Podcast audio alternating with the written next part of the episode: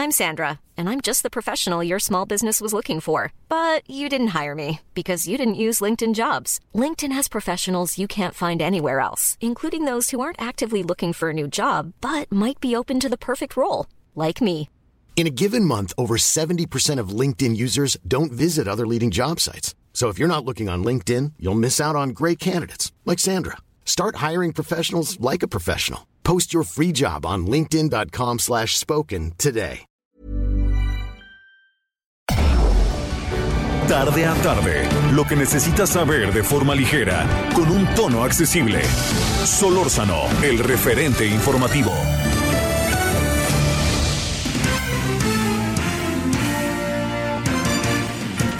Muy buenas tardes, gracias que nos acompaña. Estamos en el día martes, martes 4 de agosto del 2020. Es día de la semana, le reitero, martes, estamos ya en agosto, pero bueno, ahí va pasando, va pasando el año y van, van acercándose ese 24 de agosto que a mí me parece tan importante que es el regreso a clase y el cómo hacerlo. Oiga, bueno, este es uno de los asuntos. Muy brevemente, más adelante tendremos los detalles. Hoy eh, hubo una sacudida mundial, auténticamente, por una explosión impresionante. Si usted no la ha visto, búsquela en las redes, ahí está. Uy, aquí mismo en la página del Heraldo la tenemos. Eh, es una explosión brutal en la costa de Beirut, que es allá la capital del Líbano. Eh, mire, ¿cómo le diría? Este tiene, tiene como muchas maneras de verse, ¿no? El asunto.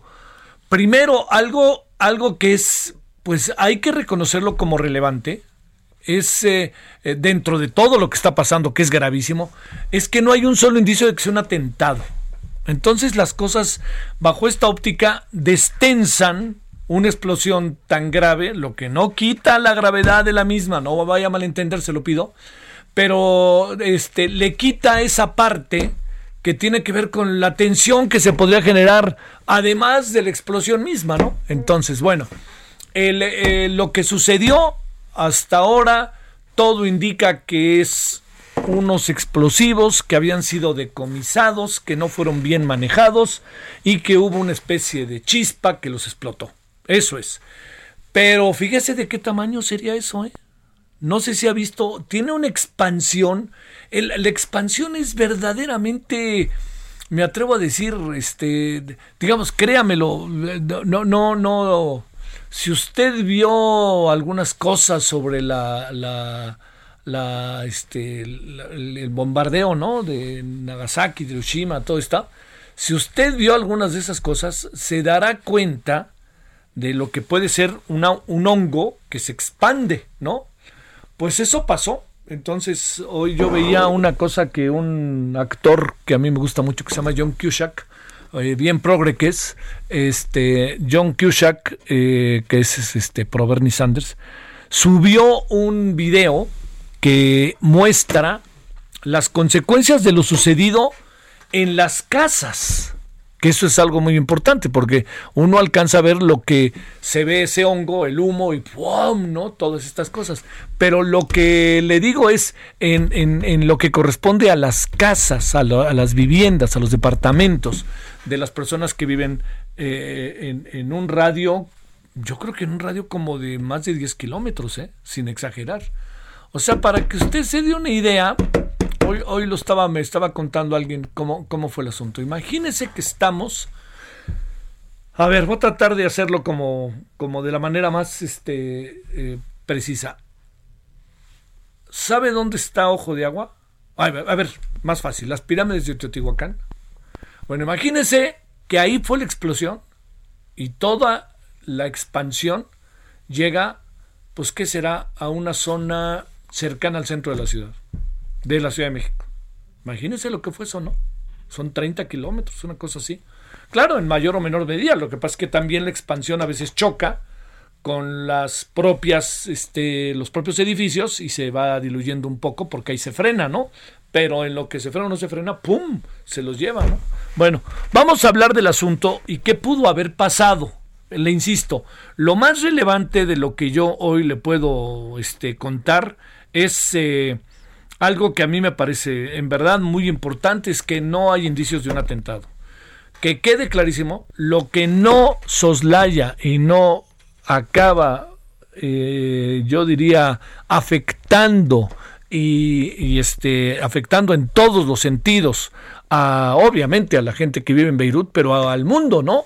Y más un país como el nuestro, en donde hay una relación histórica con el Líbano de, de décadas, de décadas y décadas, ¿no? Este, más allá de López Mateos. Pero lo que se lo planteo es este, esto. Esto se convirtió en la, auténticamente en la nota del día y se convirtió en un asunto que sacudió al mundo inicialmente, porque lo que se llegó a pensar inicialmente, con toda razón, fue un atentado, ¿no? Pero nos hemos dado cuenta que no. Y debo de reconocer que muchos medios de comunicación, pero sobre todo muchos analistas del Medio Oriente, fueron de un precavidos para hablar. Nadie nunca habló de atentado. Incluso alguien, yo escuché a uno de ellos, que dijo, oiga, pero bueno, y el atentado, le preguntaban en, la, este, la persona, ¿no? El periodista, y la periodista, y él decía, no, no, no, espérame, yo no he dicho que haya atentado, yo no tengo en ese sentido nada que decir. Entonces, este es el lado que por decirlo de alguna manera, le ponemos comillas, tiene un lado favorable bueno, es que ni la palabra quiero utilizar, pero bueno, eso. Por el otro lado, pues está lo totalmente desfavorable, que es el realmente el golpazo que se que, que, que produjo, además en la costa, que es una zona también en donde hay algo de turismo, ¿eh? Este, bueno, pues bueno, eso pasó, eso se convirtió hoy en una de las noticias más importantes y va a ser de muchos días. Se habla ahorita de 50 muertos, ya más adelante le, le daremos más información. Bueno. Ese es uno de los temas. El segundo, déjeme plantearle de nuevo una, una reflexión sobre el regreso a clase. ¿Sí? Ah, eh, a ver, para planteárselo de esta manera. Eh, yo entiendo muy bien que los críticos de la educación, que son en muchos casos en verdad sumamente eh, son, son muy avesados, ¿no? En verdad tienen muy buena información y trabajan mucho, etcétera. Eh, ahí habrá que ver, fíjese que a ver si conseguimos a Gilberto Guevara Niebla, a ver qué nos dice que era subsecretario y además tiene información sobre cómo es el regreso. Bueno, pero lo que le quería decir, ¿sabe qué es? Que lo que me parece sumamente relevante es que eh, se está haciendo, se está trabajando con lo que hay a la mano. A ver, yo le diría, es que yo creo que debemos de... No, no, no, espéreme, espéreme. ¿Está a la mano o no está a la mano? ¿Está ahí o no está ahí? Bueno, esto que le estoy planteando y diciendo, le pido atentamente que sea considerado por usted. O sea, tenemos que hacer una crítica, sí la tenemos que hacer. Es una crítica que si no es propositiva no tiene sentido hablando de educación. Tres grandes áreas, cualquier sociedad debe de voltear a ver así, pum, pum, pum. Ahí le va. Salud, educación y justicia. Ahí están. Es un. Puede haber muchas más, claro, pero esas tres son las que echan a girar un estado de bienestar para las sociedades. Bueno, si en esto estamos básicamente de acuerdo, así, bueno, también estaríamos, cuando hablo de justicia, hablo de respeto a los derechos, ¿no? De los hombres y las mujeres. Pero si estamos de acuerdo, tenemos que entender que a mí, se lo juro con todo el tiempo que llevo en este negocio, llevo mucho tiempo, no le voy a presumir porque le aburro, pero sí le diría que llevo cerca de 50 años. Así, yo empecé como a los 18, 19, 20 por ahí. Yo he sido un férreo crítico de Telesistema Mexicano y Televisa. Y se lo digo, no crea que un poco así como en, el plan este, de que sí no sirve, no, no, que el América, no, no, no. El América es de las mejores caras que tiene Televisa, ¿eh? la verdad, ¿eh? se lo digo. Y hay caras allá adentro buenísimas, sensacionales. Oiga, pero hace 30 o 40 años, el de las 24 horas, ahora es el héroe del presidente, uno no entiende ahí qué pasa, pero bueno, así fue, ¿no? Así fue y así es, punto. Y también hay que reconocer que la televisión mexicana ha sido abyecta. La televisión es para los jodidos. Ricardo Salinas, cuando mataron al prócer Paco Stanley diciendo ¿para qué sirve la democracia? No, no, no, no, espéreme, se han puesto ahí de pechito y nadie les dice nada. Y cuando uno suponía que ahí va a haber una posición más crítica por parte del gobierno, pues resulta que ya somos amigos, amiguitos. Bueno, ya. Así es y punto. Ya no, no me voy a otra vez a sacudir y a este, todas esas cosas. Porque además trabajé en las dos, ¿no? Y ya trabajé, bueno, en una regresé y fue una falsa salida por no decir otra cosa. Y en otra trabajamos en un proyecto que me pareció muy interesante siempre que se llamaba Círculo Rojo. Bueno, un año y ya, era lo que duraba el contrato y ahí se ven. A ver, ¿por qué le digo todo esto? Porque yo entiendo que la crítica hacia las televisoras e imagen ya futuro, si no es que ya al Heraldo, deben de prevalecer en la sociedad, en los críticos. Pero debemos entender que el momento en el que estamos ahorita requiere de una convocatoria que permita echar a andar un proyecto educativo que tiene escasas alternativas de llevarse de otra manera si no se lleva a través de la televisión, el radio y internet. No hay manera, ¿eh? No hay manera. ¿Quiere que vayan los estudiantes a clase? Órale. Órale, ándele. Todos los que andan pidiendo eso, a ver cuántos muertos más, ¿eh? y a ver cuántos contagiados. Y los niños, óigame, no tenemos derecho que si un adulto decide, pues que lo decida, pero los niños nosotros estamos eh, tenemos que cobijarlos. Bueno, entonces no hay de otra que las clases sean virtuales. No hay de otra. Y le voy a adelantar algo que es un simple pronóstico en función de lo que veo. Yo creo que todo el semestre va a ser eh, virtual. No veo yo que en octubre o noviembre estemos de vuelta en clase. Va a ser un problemón mayúsculo. ¿No? Bueno. Si en eso más o menos estamos de acuerdo, la televisión tiene que jugar un papel muy importante. Pero si la televisión va a ser el conducto del proceso de enseñanza-aprendizaje para que en la tarde sea el conducto del desaprendizaje, pues estamos jodidos. Entonces ahí es muy importante que las televisoras se rindan a lo que significa entender una nueva dinámica de país y una nueva dinámica educativa. Si lo hacen, todos vamos a ganar. Por eso le digo, no es borrón y cuenta nueva, ¿eh? Yo no digo que borrón y cuenta nueva, pero sí decimos algo. Las televisoras están ante una gran oportunidad y yo espero que lo que publicó hoy a ocho columnas el Reforma de que les van a dar toda esa cantidad de dinero, pues sea relativo, ¿no? O sea, porque al fin y al cabo yo entiendo que pierden, ¿no? Pero más allá de que pierdan, pues también entendamos que estamos en una situación de excepción. Todos estamos perdiendo, todos, todos. No hay quien no pierda el que vaya a trabajar y que no haya podido ir a trabajar, al que los hayan tenido que bajar el salario, a los que hayan perdido el empleo. Es una situación inédita, entonces requiere de que nos portemos todos acorde a las circunstancias y seamos solidarios. Entonces, la televisión va a jugar un papel importante, lo va a jugar. Esto es relevante. Que no nos guste porque la televisión no alcanza a cerrar el círculo educativo, independientemente de la televisora que sea, está presente y no lo olvidemos. No es lo mismo un salón de clase que una clase por televisión. Es muy obvio lo que digo. ¿Y sabe dónde está quizás el asunto más delicado? Que en un salón de clase uno tiene 40 alumnos, ¿no? Vamos a suponer, en primaria. 50, no, 50 son muchos. 40, ¿no? Porque está tratando eso que se ha venido haciendo en los últimos años. El maestro o la maestra tienen el termómetro les ven los ojos a los estudiantes y los están leyendo. Saben qué quiso decir fulanito perenganita o perenganito y lo saben atajar y decirles, a ver, espérame, ¿qué no entendiste? Déjame, a ver, explícame qué no entendiste. Esa retroalimentación que es básica en el proceso de enseñanza-aprendizaje, fundamental en el desarrollo del proceso de enseñanza-aprendizaje, no hay manera de tenerla con la televisión. Pero va la pregunta, ¿podemos hacer otra cosa o qué hacemos? Esa es una alternativa en función de lo que hay. Y creo que la Secretaría de Educación Pública está haciendo un gran esfuerzo y un buen esfuerzo. No solamente un gran esfuerzo, porque esto, uff, esto lleva, créame, semanas al menos dándole vueltas para ver cómo lo hacen. Y van a seguir de aquí hasta el 24 de agosto. Pero este es un gran y buen esfuerzo que merece, ahí va de nuevo, merece la crítica propositiva.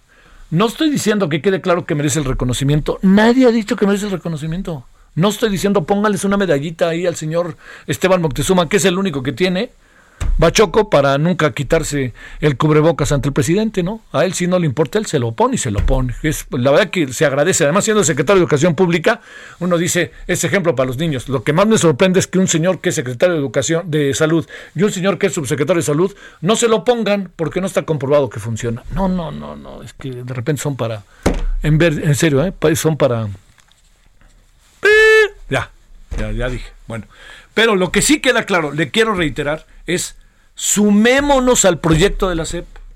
Y cuando digo sumémonos es no perdamos la crítica, pero sumémonos, echémonos a andar, porque es la manera en que nuestros hijos van a poder ir a la escuela y van a poder estar en la escuela. Mire, las posibilidades de que el semestre se pueda perder son altísimas. Y usted imagínese lo que significan seis meses para alguien que ya está en secundaria diseñando meterse a la prepa, estudiar una carrera y hacer una maestría. ¿Por qué no? Yo conozco muchos compañeritos que yo tuve en mi escuela cuando estaba en primaria, que desde primero de primaria ya sabían qué iban a hacer. Felicidades, yo no tuve la más remota idea. Yo llegué a pensar que me iba a dedicar a la política, luego pensé que iba a ser futbolista de las Chivas, y luego pensé que iba, este, pensé que iba a ser más. Yo nunca pensé que iba a ser conductor de radio y televisión, pero hay gente que desde chico lo tiene, y si lo tiene, hay que alentarlo para que siga su camino. Es una vocación. Entonces, de que se pierde un semestre, existe la posibilidad, ¿eh? No, no le voy a decir ahora que no, no pasa. No, Claro que pasa, ¿para qué? ¿Quiere que juguemos al optimismo como juega el presidente y el subsecretario de salud? No, las cosas como son. Las posibilidades de que se pierda un semestre son altas. De que el, el, el semestre se pierda, déjeme volver a decirlo, son altas. Tenemos que, entonces, fraguar entre nosotros y con el sistema educativo la posibilidad de no hacer lo que se pierda, sino que los estudiantes, con todas las limitantes que hay, con la eventualidad de la deserción escolar, con la eventualidad de que no se pueda aprender de manera tan rotunda como se aprende con un maestro, y reconociendo todas las fallas que tiene el proceso educativo, tenemos que entrarle. Cierro con algo para que usted ahí lo, piense, si no le importa, junto con nosotros. El tema de la deserción escolar a mí me preocupa profundamente, pero hay otro tema también que preocupa, que es que los estudiantes puedan concentrarse a través de la televisión para desarrollar su proceso escolar. Eso va a estar complicado. Una cosa es que le digan a uno, Vamos a cerrar el semestre porque la SEP lo cerró a tiempo. ¿eh? Vamos, son dos meses, bueno, tres meses y ya. Pero ahora, señores, niñas y niños, sé que no me están escuchando, pero sí, a lo mejor sí sus papás, les digo una cosa. A partir del 24 de agosto, no es haber dos meses, son seis meses. Y no hay ninguna garantía de que el semestre pueda ser presencial. Yo insisto, creo que lo más sensato es que todo el semestre sea virtual. Va a ser lo más sensato y lo más eh, eh, inteligente y sensible y cuidadoso. Bueno, eh, a ver qué viene. Pero yo le diría, hagamos crítica severa de lo que está haciendo la CEP. Crítica propositiva. Pero echémonos a andar con este proyecto que su servidor no alcanza a ver otras alternativas. Con todo y esta odiosa televisión. Le planteo, ¿usted cree que Internet llega a todo el país? Pues no. No, si llega al 60-50% de la población es, es un buen número. ¿Usted cree que la televisión llega a todo el país? No. Somos un país enorme de 126 millones de habitantes, 125. Tenemos una orografía brutal. Vaya usted a Oaxaca para que se dé cuenta. ¿Cómo poder hacer las cosas en un proceso educativo que de por sí es complicado? Pues bueno, usemos la televisión, usemos internet y los otros instrumentos que se están utilizando, que es llevar cuadernos, maestros a las zonas, pero todos cuidándonos de algo que es superior a nuestras fuerzas. Ahora sí hable como político, ¿eh? superior a nuestras fuerzas, porque ya lo he dicho, ¿no? Pues que es la malvada pandemia. Bueno, pues echarle ganas. No creo que se lo digo, échele ganas así como si fuéramos perdiendo 3-0 y vamos a meter el del honor. No no somos el América. Aquí vamos por el empate y a la victoria, tal cual. Hay que ponerse para adelante. Pero hay que apoyar, esto es muy importante, a nuestros hijos, hay que echar un esfuerzo. Sé que está dificilísimo, padre, madre de familia, se lo digo, mis hijos ya no están en esa edad, pero, pero lo, lo viví con otros elementos, nunca como este, ¿eh? nunca como este. Pero estar, estar, estar es el primer paso y ayudarnos y ayudarnos unos a otros, que va a ser necesarísimo. Y que también desde el gobierno entiendan en lo que estamos metidos, hacia dónde nos fuimos y en qué puede acabar esto.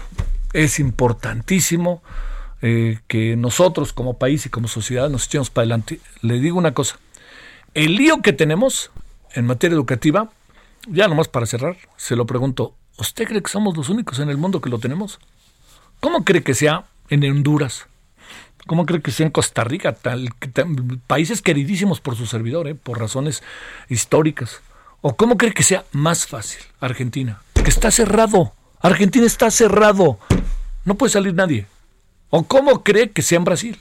En donde el presidente, mm, mejor no hablamos, pero bueno, ¿O cómo cree que sea en Estados Unidos, en donde acaban de regresarlos a sus casas porque el señor Trump echó el banderazo de salida y las universidades se convirtieron en un soberano relajo, ¿no? ¿Cómo le hacen los estudiantes que viven en las universidades?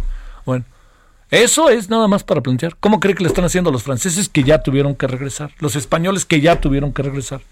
Entonces, hagamos lo que nos corresponde de manera sensible y inteligente. Y esto es lo que nos corresponde, que es echarnos para adelante, virtual, empujar todo lo que se pueda, ayudar a los maestros, porque los maestros son la pieza toral clave, central, medular. Sin los maestros no hay proceso de enseñanza-aprendizaje. Le digo, no hay nada como un salón de clases en donde el maestro está ahí, ya no en la tarima, porque ya no se usa tarima, ¿no? Pero está viendo que González lo ve y así lo ve con unos ojos y uno, el maestro con esta sabiduría que tiene, dice, a ver González, ¿qué te traes? Pues es que la verdad no entendí. Eso va a estar difícil en la tele. Eso es lo que tenemos que buscar, como retroalimentar ese proceso que tiene que ver con las miradas, con los afectos, con los sentimientos y sobre todo con esto que significa la retroalimentación. Bueno, vamos a contarle algunas noticias. Me alargué en esto, en este tema porque me da la impresión de que no se ha visto en su justa dimensión eh, las dificultades que va a tener y que ya se va a echar a andar el 24 de agosto. La verdad que yo les deseo a los padres de familia lo mejorcito y aquí lo que uno puede hacer lo hace. Y este y yo espero que si algo no le parece, pues háblele al secretario de Educación Pública, chingada, nomás faltaba. Háblele ahí a las 5 de la tarde, nomás no le cambie de estación. Bueno, vámonos, le cuento algunas cosas importantes. Solórzano, el referente informativo.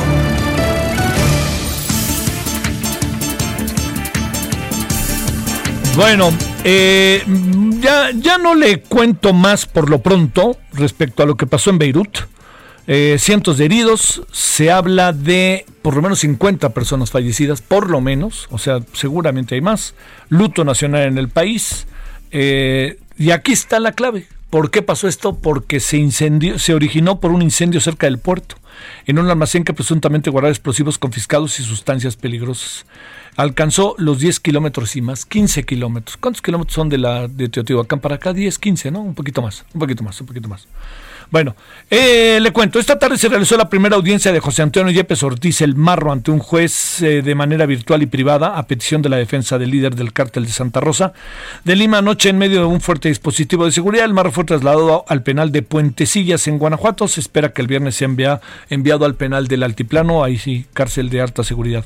A dos días de la detención de José Antonio Yepes el Marro, el secretario de la Defensa Nacional, Luis Crescencio Sandoval, pidió a los jueces federales y estatales aplicar la ley y cumplir con su responsabilidad, en este caso para hacer valer el esfuerzo y el riesgo que corrió el personal militar que participó en el operativo. Este llamado se sumó al presidente López Obrador. Considero que es importante que las autoridades judiciales actúen con rectitud, integridad y que se aplique la ley para que no haya impunidad. Muy importante ¿eh? esto que dijo el presidente que también se debe de aplicar a otros, pero en este caso es muy importante. O sea, el, hay más de 15 mil personas fallecidas en relación al cártel Santa Rosa de Lima o sea, uno quisiera de repente comportarse como se han comportado algunos ciudadanos cuando han detenido, de eso abordaremos al rato, cuando ha sido detenido, cuando han sido asaltados y que le han ganado la partida al asaltante. Y entonces le han puesto unas madrinas de aquellas, ¿no? ¿Ha visto? Ya hay tres casos, ¿eh? Pero lo vemos y lo vemos y lo vemos y uno se pregunta, ¿por qué lo vemos tanto? Pues porque sentimos que es una especie de venganza, ¿no? De venganza colectiva en medio de la impunidad. Pero también es para psicólogo, ¿eh? Y también es para la justicia. Porque esa persona a la cual es golpeada de la manera en que es golpeada, trae un entorno. Y ese entorno tenemos que ver. Aquí los asaltantes no nacieron de la nada, ¿eh? Nacieron de nuestra propia sociedad.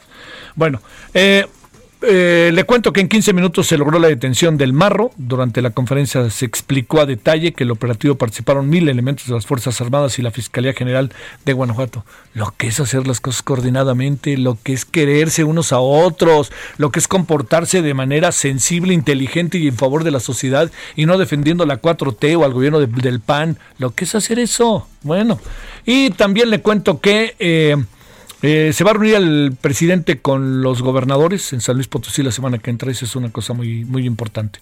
Y ya le estaremos contando algunas de las cosas que tenemos. El número de jóvenes se está triplicando en el mundo.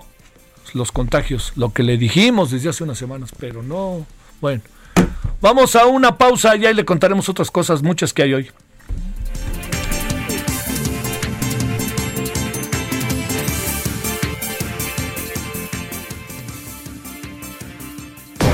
El referente informativo regresa luego de una pausa.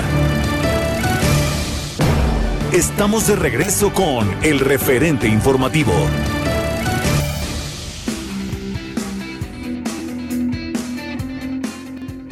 Muy buenas tardes, muchas gracias por continuar con nosotros y atención, atención amigos, porque ya llegó, ya está con nosotros la representante de productos y tratamientos Politécnico, Aris Chávez, y viene pues a platicarnos, orientarnos sobre temas de salud. Ustedes saben que eso nos encanta, cómo podemos protegernos a nosotros mismos y por ende a la familia. ¿Cómo estás, Aris? Bienvenida. Qué gusto, muchas gracias por este espacio Javier y a ti, mi querida Moni. Hoy quiero platicarles de un tema que es muy importante. Debemos de tener un sistema inmunológico fuerte. Es muy importante porque ese es el encargado de protegernos de virus y de bacterias. Y sobre todo, ¿sabes qué, mi querida Moni? En esta época de pandemia tan terrible, hoy más que nunca, necesitamos que ese sistema inmunológico funcione a la perfección. Lo que hemos visto a lo largo de los años en el instituto es que la mayoría realmente tenemos un sistema inmunológico débil. Y esto se debe a la mala alimentación, la falta de vitaminas, todos esos nutrientes que necesitamos diariamente y que no consumimos. Claro que no. El problema aquí es pues que necesitamos un tratamiento que pueda tomar toda la familia. Así es, y que sea potente, más que el ajo normal. Definitivamente. Por eso en el Instituto Politécnico Nacional hemos estudiado las propiedades del ajo negro. Tenemos muchos años estudiando porque es, un tratamiento de verdad extraordinario y al cual también le agregamos colágeno y cartílago de tiburón que nos brindan todos esos nutrientes que necesitamos diariamente. Qué maravilla. El ajo negro tiene 100 veces más propiedades que un ajo normal mm. y esto nos ayuda a reforzar nuestro sistema inmunológico y de esta manera ahora sí, vamos a prevenir y combatir enfermedades respiratorias como gripe, por ejemplo, asma, influenza, bronquitis, entre oh. muchas otras. Pero este tratamiento, y esto es muy interesante, porque creo que eso es la parte que olvidamos limpia nuestra sangre y mejora el funcionamiento de nuestro hígado, regula nuestra presión arterial, disminuye los niveles de colesterol, mm, ojo, y triglicéridos, que seguramente ahora que estuvimos guardados en casa, nos alimentamos de más y a lo mejor no estamos cuidando. Exacto, qué delicado, Aris. Definitivamente. Y sabes que también nos ayuda a disminuir la glucosa en sangre, por eso es 100% recomendable para pacientes con diabetes. Y mm. lo mejor, como viene adicionado con colágeno, además de que, bueno, el cabello, la piel, las, uñas, lo agradecen muchísimo, nuestras articulaciones, esas que también descuidamos, nos ayuda a mejorar mucho la calidad de las mismas y además también aliviar el dolor causado por artritis. Pero muchas personas, Aris, incluyéndome a mí, olvidamos todo esto, ¿eh? Con este... Eh, eh, estar encerrados, ¿no? La verdad es que me parece maravilloso poder tomar el ajo negro. ¿Todos podemos? Todos. Fíjate que no tiene sabor, ni tiene aroma desagradable y por eso es mucho más fácil dárselos a los pequeñitas en la mm, casa. Puede tomarlo toda la familia, es un tratamiento natural. Usted puede proporcionarle mucha energía, mucha vitalidad una cápsula todos los días por la mañana y puede usarlo como antibiótico, como desintoxicante, también como desparasitante mm, natural y por supuesto, mi querida Moni, yo no puedo venir a este programa si no traigo una promoción. Ah, yo quiero esa promoción para todos los amigos radioescuchas del programa de Javier Solórzano. ¿Cómo adquirimos este magnífico tratamiento, pero antes hay que dar el número, ¿no? Mientras tanto. Claro, vaya anotando este número 55 56 49 44 44. Ahorita lo vamos a volver a repetir, es nuestra línea directa, pero atención, tenemos un paquete de un año. La idea de que sea de un año es para que pueda compartirlo con toda la familia y no interrumpa el tratamiento. Exacto. Y viene con descuento, porque por ese año, solo por hoy, va a pagar 1.800 pesos. Pero ponga atención, Sí. porque si es de las primeras personas en comunicarse al 55 56 49 44 44, vamos a incluirle completamente gratis otro año completito, sin ningún costo. Y además para que usted quede verdaderamente protegido, vienen artículos que estamos utilizando todos los días. Una careta de protección facial transparente de duración de tres meses, una mascarilla N95 que es lavable que además tiene un grado hospitalario. Y un gel antibacterial con 70% de alcohol aprobado por la FDA. Todo este regalo solamente para las primeras personas que se comuniquen porque son contados, Claro. así que a llamar. A llamar al 55 56 49 44 44. Muy fácil el número. Todo lo que nos regalan, este tratamiento, nos llevamos el doble. Bueno, la verdad es que podemos preguntar a este número, ¿no, Aris? Definitivamente, 55 56 49 44 44. Muchas gracias, Aris. Gracias a ti. Regresamos al referente informativo. Gracias. Solórzano, el referente informativo.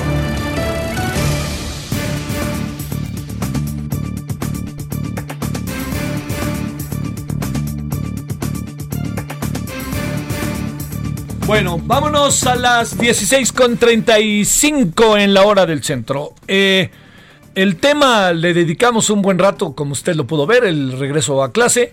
Eh, cómo, cómo se va a dar, cómo se va a estar buscando la manera de que se cumpla.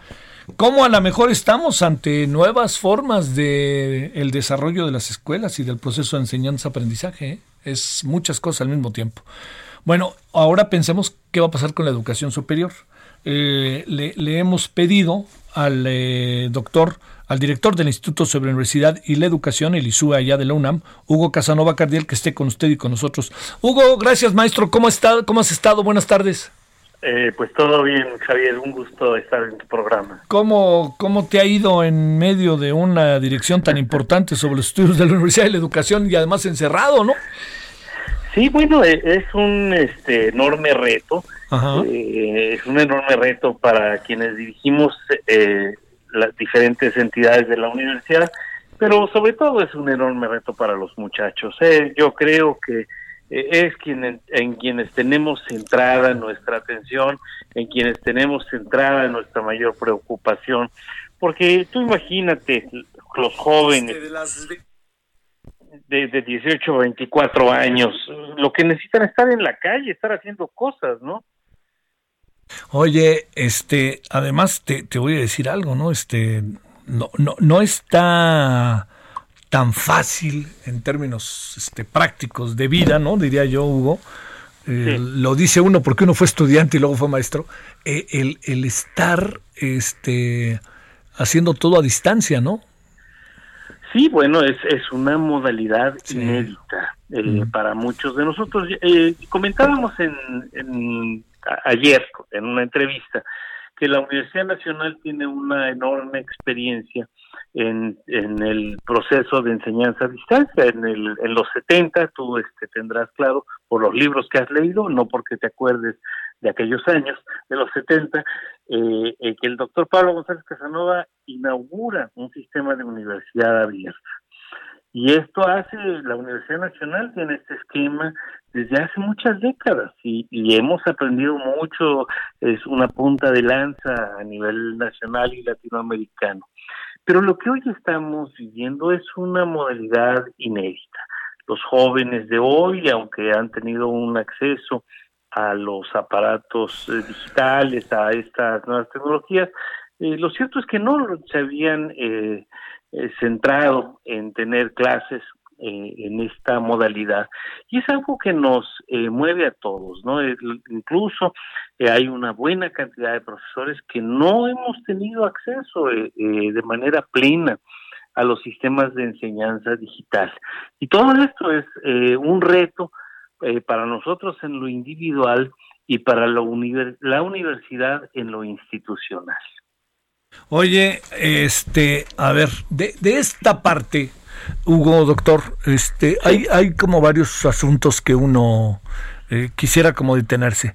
Eh, entendiendo las dificultades que de suyo ya tiene el proceso, eh, ¿Qué opinión tienes respecto a el regreso primero para luego hablar de lo que piensas de la educación superior? Eh, ¿qué, opinión te has ido armando respecto a las decisiones que ha tomado la SEP? Eh, la utilización de la televisión, de cuadernos a las zonas más alejadas. Es decir, de repente me da la impresión de que no, no hay más que eso, está muy difícil crear algo más. Pero a ver, ¿qué piensas, doctor? Claro, bueno, este, lo que tenemos es una realidad eh, que nos desborda, Javier. O sea, no, no es solamente nuestro país el que está en esta condición. Tenemos eh, miles este, de personas, miles de estudiantes que están en esta situación en el mundo y la solución eh, ha tenido más o menos, ha seguido este patrón. Lo que hoy tenemos es dar respuesta a, este enorme reto a través de los medios digitales. A mí me parece que más allá de decir qué maravilla, qué buena idea, básicamente lo que yo pienso es que es la opción que se aparece como de mayor viabilidad, eh, el tener una educación que aprovecha los medios digitales, tanto a nivel de computación, a nivel de televisión digital también, de radio, y esto otro que mencionas que son los cuadernos, eh, que son otras modalidades en aquellos sitios donde no llega la televisión o en aquellos sitios donde la sociedad eh, tiene condiciones eh, de inequidad. Una cosa que nos ha enseñado esta, esta pandemia es que el mundo vive en una condición de terrible inequidad. Este país, Javier, vive en unas condiciones lamentables en estudios que se han realizado en las últimas los últimos tiempos encontramos que el 80% de los mexicanos viven en condiciones de precariedad de alguna de algún tamaño, de alguna dimensión. No quiero decir que es pobreza extrema. Se incluye la pobreza extrema en este 80%, pero hay diferentes grados de precariedad. Y esto es algo que hoy salta. Eh, hay una enorme brecha digital que caracteriza a la sociedad mexicana. Entonces, eh, digamos que eh, antes de echar las campanas al vuelo por la buena idea que se tiene de aprovechar los medios digitales, lo que yo pensaría es la opción que aparece como de mayor viabilidad y, y el, la salida, una de las pocas salidas que están encontrando los sistemas educativos para alcanzar a los grandes sectores educativos que hoy por hoy viven una crisis brutal. O sea, tenemos a las escuelas paradas, tenemos a los maestros parados, tenemos a las familias paradas, tenemos la economía eh, mundial parada, en fin, hay una serie de condiciones y de retos que nos dejan eh, contra las cuerdas, para ponerlo en, esos términos coloquiales, ¿no? Oye, este, ahora, híjole, qué cosa, ¿no? Pero digamos, esta referencia de carácter mundial, ¿no? O sea, de cómo andamos todos más o menos padeciendo de lo mismo. Entiendo que está muy de moda decir que el pasado nos condena y que entonces también tenemos nosotros un pasado brutal. En, si lo tenemos en salud, no lo vamos a tener en educación, ¿no? Pero la, la pregunta sería, eh, a ver, este, en esta parte del proceso educativo, eh, ¿qué tanto van a perder los alumnos en cuanto a la relación que pienso es por casi que por definición enriquecedora del proceso que tiene que ver con los maestros? Esa parte está muy muy difícil de suplir, ¿verdad? Sí, bueno, eh, a mí me parece que hay dos eh, grandes dimensiones. Una que se está haciendo presente en esta época y es la que tiene que ver con la imposibilidad de los muchachos de acercarse a sus escuelas, de conectarse con sus compañeros, eh, la dificultad de los maestros para hacer su trabajo, eh, la dificultad de las escuelas para operar. Pero me parece, me gustaría llevar un poquito atrás esta, esta problemática. Hay un problema estructural de la educación en México. Hay un problema de inequidad histórica. Hay un problema de orden de atención cuantitativa de la educación. Por ejemplo, la educación preescolar no tiene una eh, cobertura universal en, en este país. O sea, no todos los niños que están en edad de preescolar iban al preescolar. O sea, ahí teníamos una cobertura de, de un 70%. No es poco, pero eh, teníamos 30 eh, por ciento de niños que estaban lejos de la escuela. Los niveles de primaria y secundaria estaban cubiertos en niveles del noventa y tantos y ochenta y tantos por ciento, una cobertura bastante poderosa. Pero luego, en el nivel de educación media, venía otra vez un declive eh, de atención eh, general de un 70 por ciento, y en la educación superior, Javier, una cobertura de apenas 40%. Quiere decir que solamente cuatro de cada diez muchachos en México ah, tenían la oportunidad, antes de la pandemia, tenían la oportunidad de ir a, a una modalidad de educación superior. Y la gran pregunta que nos hacemos quienes estamos estudiando este fenómeno es dónde estaban los otros seis muchachos, o sea, dónde estaba esa enorme fuerza de trabajo, esa fuerza de pensamiento, esa energía de los jóvenes de México, sin, sin oportunidades, sin escuela. Ah, se ha hablado mucho de los ninis, todo esto. Bueno, estaban por ahí en, eh, en, trabajos precarios, migrando del país, engrosando las filas de la delincuencia, en fin. Bueno, con la pandemia eso se ha agravado. O sea, no solamente no se solucionó, porque es un problema que, veníamos arrastrando. Entonces, el tema educativo me parece que hay que verlo en esa clave, en esa clave que combina el aquí y el ahora con lo estructural. Oye, y hay problemas. Sí. Oye, es que, híjole, sí, sí, sí, no, no, no, por favor, Hugo.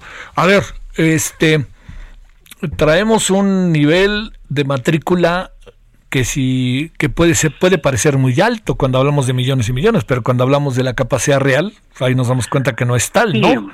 No, por supuesto. Este, yo creo que eh, cuando hablamos de números hay que pensarlos con una este, proporción demográfica. Números con respecto a qué. Entonces tenemos eh, alrededor de cuatro, cuatro millones de estudiantes en la educación superior, pero sobre una base demográfica de muchos millones de jóvenes entre 18 y 24 años y que nos dan como resultado que solamente el 40% de estos jóvenes eh, tienen una atención educativa superior. Entonces, los números se pueden ver de diferentes maneras. A mí me parece que es importante eh, siempre contrastarlos. per se nos, no nos dicen todo lo que nos tienen que decir. Claro. Oye, a ver, este, de cualquier manera, sin, sin ver las cosas, eh, créeme, con, con, el vaso medio lleno, medio vacío, no, lo haré. Pero a ver, te planteo eh, una cosa ahí, este, Hugo. Eh, el, el, el, el, mecanismo, los, las herramientas, el método que está utilizando la CEP pareciera que es lo único a lo que hoy nos podemos abocar. ¿Te lo pregunto? Sí. Sí, bueno, eh, me parece que en esta condición, en esta metáfora que te he dicho de estar contra las cuerdas, no solamente lo está haciendo la CEP, lo están haciendo eh, diversos países del mundo. Están apelando a estas modalidades de educación a distancia, se están utilizando los medios masivos de comunicación para eh, dar una respuesta. y yo creo que en esto los gobiernos nacionales tienen el encargo de procurar el bien común. Eh, de hecho, el, yo, yo me imagino a nuestros tomadores de decisiones que hoy lo que están haciendo es buscando la manera eh, de resolver esta problemática nacional. Y, y, lo que encuentro es que han eh, ubicado a estas modalidades de educación, se ha llamado la educación mixta o educación híbrida, se, se las, las han encontrado como una solución eh, posible, factible, viable para, para este país. Me parece que, este bueno, bajo este contexto, eh, me parece que es, es lo que hay. Este, no, no hay, no hay mucho para dónde hacerse. Entonces, tenemos dos opciones. Las de decir, estos inútiles este, no tienen otra idea o la de aplaudirles. Eh, me parece que las dos son equivocadas. Claro, claro. Me parece que no tendríamos que este país está en una condición de este de, de, polaridad en sus juicios y me parece que tendríamos que entrar a una etapa de más este más fina en el análisis y de menos confrontación y de asumir cada quien lo que le toca. ¿Qué nos toca a los educadores? ¿Qué nos toca a los maestros? A mí me parece que darle contenido a esta a esta modalidad de enseñanza, darle sustancia. Si decimos que no tiene calidad y que no tiene fondo, pues tenemos que hacerlo nosotros. Alguien no, no lo va a venir a hacer el señor Moctezuma, ¿verdad? Este o, o, no lo van a hacer los los señores de las televisoras. Los tener la, la calidad y la sustancia educativa la vamos a dar los profesores. Esto me parece que es muy importante. Por otro lado, a mí me parece que hay un tema que, que debemos recuperar y es la confianza, Javier. O sea, como sociedad tenemos que decir, a ver, estos señores nos están, eh, están guiando eh, la, la, vida nacional, vamos a confiar en lo que están haciendo. Y estos señores que están guiando la, la problemática nacional tienen que confiar también en sus maestros. A mí me parece que también por ahí, de pronto hay cierta, este, cierta idea que se aleja de, de pensar en los maestros como elementos fundamentales. Sin maestros no hacemos nada tanto del nivel básico como del nivel superior. Y hay muy buenas ideas, vaya, nos dedicamos a eso. Sí, claro. Entonces, es, es difícil que el señor que trabaja en una oficina burocrática pueda suplir el conocimiento que no ha tenido. O sea, él, sabe sus cosas, este, puede definir metas, estrategias, lo que sea, pero quienes tienen el saber, el know-how concreto del, tema educativo, pues son, son los maestros, los, los que estamos haciendo el día a día, que tenemos años y décadas trabajando en la cuestión educativa. Entonces, a mí me parece que ahí tenemos, como, como dicen los orientales, pues un área de oportunidad. A mí, a ver, tenemos un drama tremendo y podríamos decir ellos tienen la culpa. Bueno, no, no, no, no, tiene la culpa nadie. Este, es así, la cosa es muy complicada. Tenemos que asumir cada quien lo que le toca desde mi punto de vista y me parece que es hora de, de, de, de verdad de arrimar el hombro y de ponerse a trabajar en términos eh, productivos y constructivos hacia el país. Se hablaba, fíjate, perdón, sí, sí, te digo esta idea. Se hablaba de que va a venir la nueva normalidad. Yo digo que la nueva normalidad no va a venir. La nueva normalidad la tenemos que construir. Sí. Los, los ciudadanos, la sociedad, los maestros, los estudiantes, los académicos, los comunicadores. Vamos construyendo juntos la nueva normalidad para que no nos atrapen. Oye, déjame hacerte una última pregunta, este, una que nos des una opinión, Hugo. Eh, Si no te importa breve, se nos acaba el tiempo, pero no, no, la quiero pasar por alto, que es, a ver, que todo esto entiendo que imbuye también el ánimo de cómo debe de contemplarse la educación superior hoy en día. Pero una reflexión final sobre el tema de la educación superior y lo que ustedes están haciendo en la UNAM. Y bueno, eh, a mí me parece que la idea de la educación superior tiene que fundarse en su condición de bien eh, público. Es, un bien eh, público y que, que, tiene ventajas intrínsecas para el todo eh, social. O sea, la educación superior no es algo prescindible, sino es algo fundamental. Dos, la educación superior no está simplemente orientada a formar trabajadores, sino está orientada a formar sujetos sociales que van a desarrollarse en una sociedad compleja. Y eso, eso me parece que es fundamental. Bueno, ¿cuándo regresan a clase en la UNAM? Bueno, estamos esperando que la, las universidades autónomas decidan cómo viene la cosa, qué posibilidades tenemos. Hay una serie de órganos colegiados que van a pensarlo, buscamos que esta sea la mejor decisión y que garantice el cuidado de la salud de los muchachos, de las chicas, de los maestros, de, de, toda la comunidad universitaria. Te mando un saludo, Hugo, y el agradecimiento que hayas estado con nosotros. Al contrario, Javier, un saludo para ti y para tu público. Gracias, gracias. Es el director del Instituto sobre Universidad y la Educación, el ISUE de la Universidad Nacional Autónoma de México, el doctor Hugo Casanova Cardiel. Eh, lo que se haga, que esto es este como muy importante, lo que se, eh, digamos, hay, hay decisiones integrales, pero luego también los espacios físicos de las instituciones pueden quizá ofrecer alternativas al regreso. No es lo mismo una pequeña escuela que tenga, una escuela primaria, que tenga el salón 1, 2 y 3, por decir algo, o ABC, como usted quiera, eh, que una, un campo universitario como el que sería el del Politécnico, incluso los de la UAM y sobre todo Ciudad Universitaria, para hablar de la Ciudad de México, ¿no? Incluso el, campus de la Ibero es grande, el de la que es grande, eh, para hablar de las universidades que están aquí más. El, el de la UDG está descentralizado, pero tiene una parte que sí es muy, muy grande. Bueno, no es lo mismo pensarlo ahí que pensar en otro, pero en el fondo sí estamos pensando en lo mismo. Tenemos que repensar hoy cómo debe ser la función de las universidades y las escuelas y cuál es el papel de los estudiantes y los maestros. ¿eh? Bueno, pausa. El referente informativo regresa luego de una pausa.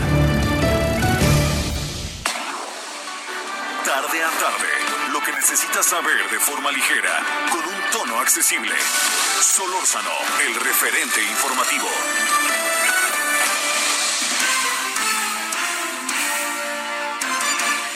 en la hora del centro. Eh, mire, hoy empezamos hablando del tema eh, de Beirut, en donde le, hago un muy breve resumen. Eh, una explosión brutal que lleva al momento más de 50 personas de lo que dice el gobierno que han sido, este, que han fallecido. La cantidad de heridos hace insuficientes todos, perdóneme, los hospitales las dos noticias es una que, por decirlo de alguna manera, pues bueno, eh, no tiene que ver con un atentado, todo indica, y la segunda que eh, tiene que ver con el mal manejo de explosivos que se habían decomisado ahí en la zona costera de Beirut. El asunto ha sido noticia del mundo entero, como puede imaginar, por todas las especulaciones iniciales, pero la sensatez y la rapidez, debería decir yo, con que el gobierno libanés ha actuado, ha permitido apagar cualquier tipo de resumen, de cualquier tipo de rumor hasta ahora. Bueno, esa es una de las noticias. La otra noticia a la que nos dedicamos un buen rato es al tema de la educación y de cómo viene la educación. Bueno, la presidenta de Observatelli y profesora de la Universidad Iberoamericana Irene Levy a esto le sabe. Entonces, la idea es conversar con ella para que nos diga cómo ve esto que está pasando, cuáles son los pros y contras y también lo que estamos platicando ahorita con el doctor Hugo Casanova Cardiel, ¿no? Muchas opciones no hay, ¿eh? No le estemos buscando. Queridísima Irene, ¿cómo estás? ¿Cómo estás, querido Javier? ¿Todo bien? ¿Y tú? ¿Todo, todo bien por allá o no? Todo en orden. Qué bueno. Eh, ¿qué, que, a ver, reflexiones iniciales sobre el hecho de que se apueste, como se está apostando a la televisión, insisto que creo que hay pocas opciones, al Internet, que insisto que no tiene cobertura total, y a otros mecanismos, a otras herramientas que pudieran ser en un momento dado útiles para regresar como se pueda, mi querida Irene.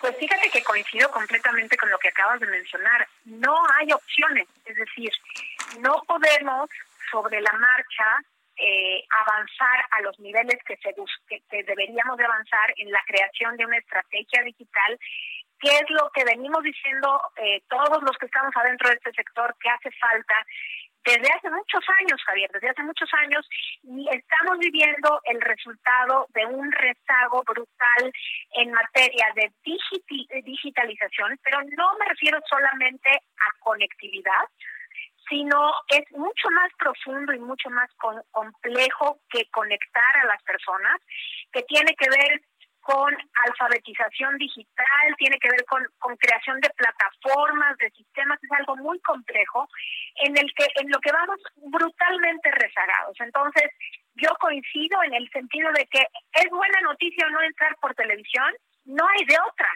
no hay de otra, ¿por qué? Porque el 94% de los hogares mexicanos tienen televisión, pero únicamente el 56% tienen internet. Y de este internet tenemos que ver cuánto llega a áreas rurales, cuánto llega a áreas urbanas y qué calidad de internet tenemos. Entonces, sería imposible pensar en una entrada masiva a clases no presenciales solamente utilizando el Internet. Entonces, me parece que la, la, noticia de que vamos a entrar por televisión, pues no es que sea buena o mala, es la única opción que tenemos, no de otra opción. A ver, luego viene la otra parte, y se lo pregunto así que a la profesora. Eh, más a la, a la, bueno, es lo mismo, ¿no? Pero profesora investigadora, pero más a la profesora. ¿Qué pasa con el proceso de enseñanza-aprendizaje vía la televisión? O sea, entiendo que es la, la opción única, pero, pero a ver, ¿qué pasa con, con los estudiantes? Eh, una cosa es un, una joven de segundo de carrera, por decir algo, y otra cosa es un niño de segundo de primaria, por decir algo. A ver. Exactamente, esto conlleva una serie de problemas eh, que, están aparejados a esta a esta decisión que como vimos pues no es que haya otras opciones pero que hasta el momento por lo menos el día de ayer que, que empezó la las conferencias vespertinas pues aún no hay respuestas de qué va a pasar y no va a haber muchas respuestas Javier porque la realidad es que las preocupaciones y los problemas que están aparejados a esta decisión de la educación vía televisión son los mismos. Mira por un lado ¿Cómo vamos a garantizar que los niños efectivamente pasen el tiempo que tienen que pasar frente al televisor? Y después tienes el siguiente problema, suponiendo que estén pasando el tiempo que, que, que dan sus clases de su grupo o de su, de su año escolar, ¿cómo puedes estar seguro de que los niños realmente están poniendo atención y están aprovechando lo que se está enseñando vía televisión, cuando estás hablando de niños y adolescentes que no están acostumbrados al aprendizaje unidireccional que están acostumbrados a la interacción vía real en las mismas clases, pero también a la interacción ya eh, por internet y en, en, todo esto lo que son los videojuegos. Ya no están, no estamos hablando de las generaciones en las que se empezó la telesecundaria, donde de todas maneras estábamos más acostumbrados a una unidireccionalidad, sino que ahora la, la, forma de interactuar con los niños y con los adultos es muy grande. Y luego, por otro lado, eh, de aquí al 24 de agosto no veo cómo, por más eh, empresas, productoras y maestros que estén trabajando, no veo cómo podrán tener eh, contenidos eh, de alta calidad, con buena producción llamativa, interesante para los niños, en tan corto plazo para todos los grados, desde preescolar hasta el último grado de bachillerato. ¿Cómo van a ser en las casas, Javier, que solamente cuentan con una televisión si hay más de un niño? ¿Cómo vamos a hacer en las casas donde los papás tienen que ir a trabajar ¿Cómo van a poder seguir o obligar o forzar o convencer a los niños de que tienen que estar ahí, de que tienen que tomar notas? Eh, ¿Cómo en un proceso tan corto se va a lograr esta educación para poder absorber los contenidos que se van a presentar vía televisión? ¿Cómo se va a poder evaluar a los niños? ¿Cómo? Ya lo dijo el día de ayer, lo dijo el secretario de Educación Pública dijo, se hará una evaluación diagnóstica, es decir, pues después de esto, cuando se vuelva a lo presencial, que esperemos que sea muy pronto, pues se tendrá que, hacer una evaluación diagnóstica y se intentará emparejar, nivelar, dijo él, a los niños en este tipo de, de enseñanza para ver cómo, cómo lograron, pero cuánto tiempo lleva un diagnóstico de todos los niños, de todos los grados, si además es un tiempo que sigue corriendo y que lo necesitamos para continuar el aprendizaje. ¿Qué va a pasar con materias prácticas, materias de laboratorio que requieren interacción física de los niños? ¿Qué va a pasar con el ejercicio, con las clases de educación física, toda esta parte que es importantísima? Y por último, las vivencias, la, la, la, la, cuestión social, la interacción social con los amigos.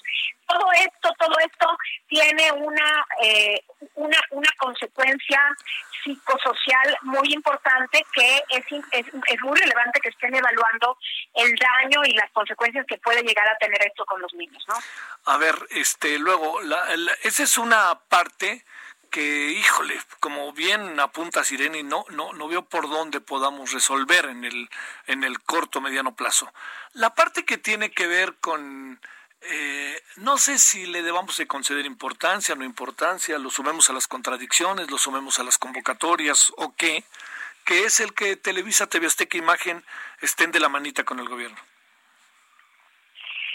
Pues mira, se veía venir desde, ¿te acuerdas que lo platicamos también en este espacio tuyo, Javier, que platicábamos esta reducción de tiempos oficiales, que ya había hecho el presidente como una eh, concesión, digamos, a los a los medios de a, las televisoras y a las radiodifusoras en general, pero específicamente se refería a las radio a las a las televisoras que bueno, pues el tema del tiempo en pantalla de tiempos oficiales era mucho y él había decidido reducirlos y así lo hizo.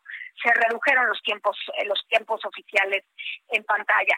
Eh, este este romance que la verdad es que muchos imaginamos que terminaría con la llegada del gobierno de López Obrador al poder, pues vemos que no solo no termina, sino que eh, parece que se está afianzando. Recordarás el viaje que hizo López Obrador a Washington, pues las personas que lo acompañaron eran también eh, dentro de ellas pues estaban los representantes de Televisa, estaba también Carlos Slim, pero estaba eh, estuvo Bernardo Gómez por ahí, es decir, la presencia de las televisoras pues está siendo muy importante porque bueno pues pareciera que esta idea de romper con ellas no se está dando y en este momento pues es muy conveniente para las televisoras salir a, ayudar, digamos, que qué bueno que lo hacen, digamos, eso me parece muy conveniente, pero desde luego esto va a afianzar eh, la presencia de este grupo muy importante de poder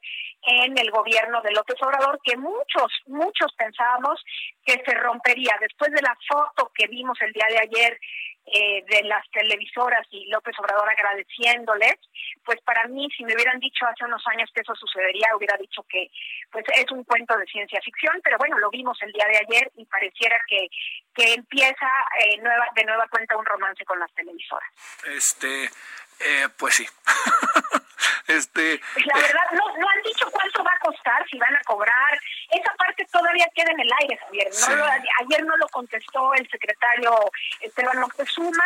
No sabemos eh, qué va a pasar en esa parte, pero bueno, es información que deberíamos de tener pronto. Ahora, uno se, se, se pondría a pensar...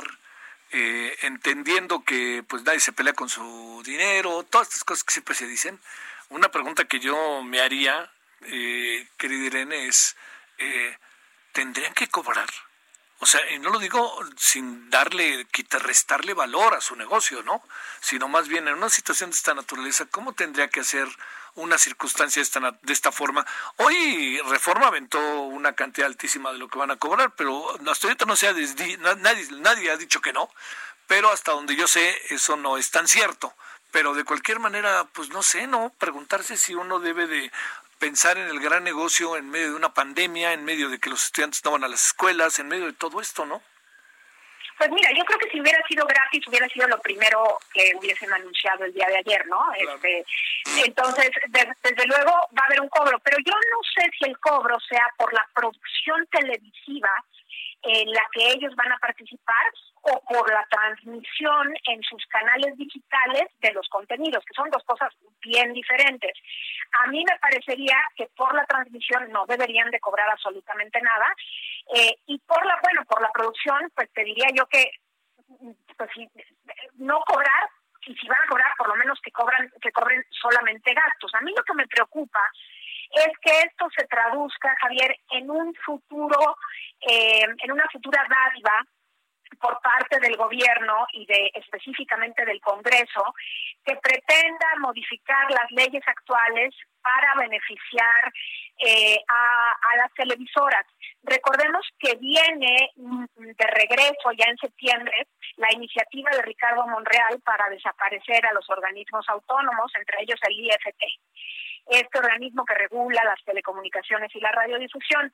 Em, sabemos eh, que pues Ricardo Monreal no está lejos de las televisoras y que pudiera estar en este escenario la tentación de entregar, entre comillas, a los nuevos comisionados, si es que se modifica la constitución y cambian a los comisionados, de entregar algunos nombramientos a las televisoras e inclusive modificar la ley federal de telecomunicaciones y radiodifusión para eh, eliminar lo que en su momento molestó a las televisoras y que estarían buscando modificar, quizás aumentar el tiempo comercial eh, que tienen actualmente, eh, algunas otras dádivas que pudieran darse en, su momento, pero bueno, eh, no necesariamente el cobro tiene que ser inmediato y en dinero por esto que está pasando. Me preocupa mucho más lo que puede llegar a venir después.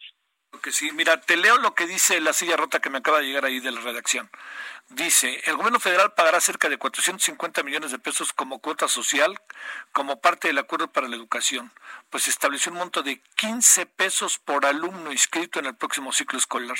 Esto lo dijo la vocería de la Presidencia de la República. El pago se calculó en 12 centavos por alumno al día y se tomó en cuenta 30 millones de alumnos regulares en los niveles primaria, secundaria y preparatoria. La inversión federal para cumplir el acuerdo cubre únicamente los gastos de operación y los derivados de utilizar 24 horas del día cada uno de los canales que dichas empresas han puesto a disposición de la autoridad educativa para llevar los contenidos pedagógicos a la mayor cantidad posible de alumnos de cada nivel. Esto es, a los 30 millones de alumnos tendrán acceso a los contenidos del programa académico, que a la más, a la mera hora no van a ser 30 millones porque no va a llegar a los 30 millones, este, pero esto es lo que dice eh, este, la, silla, la silla rota. Y hay algo más que a lo mejor te puede servir, que también me lo manda ahorita Isaías.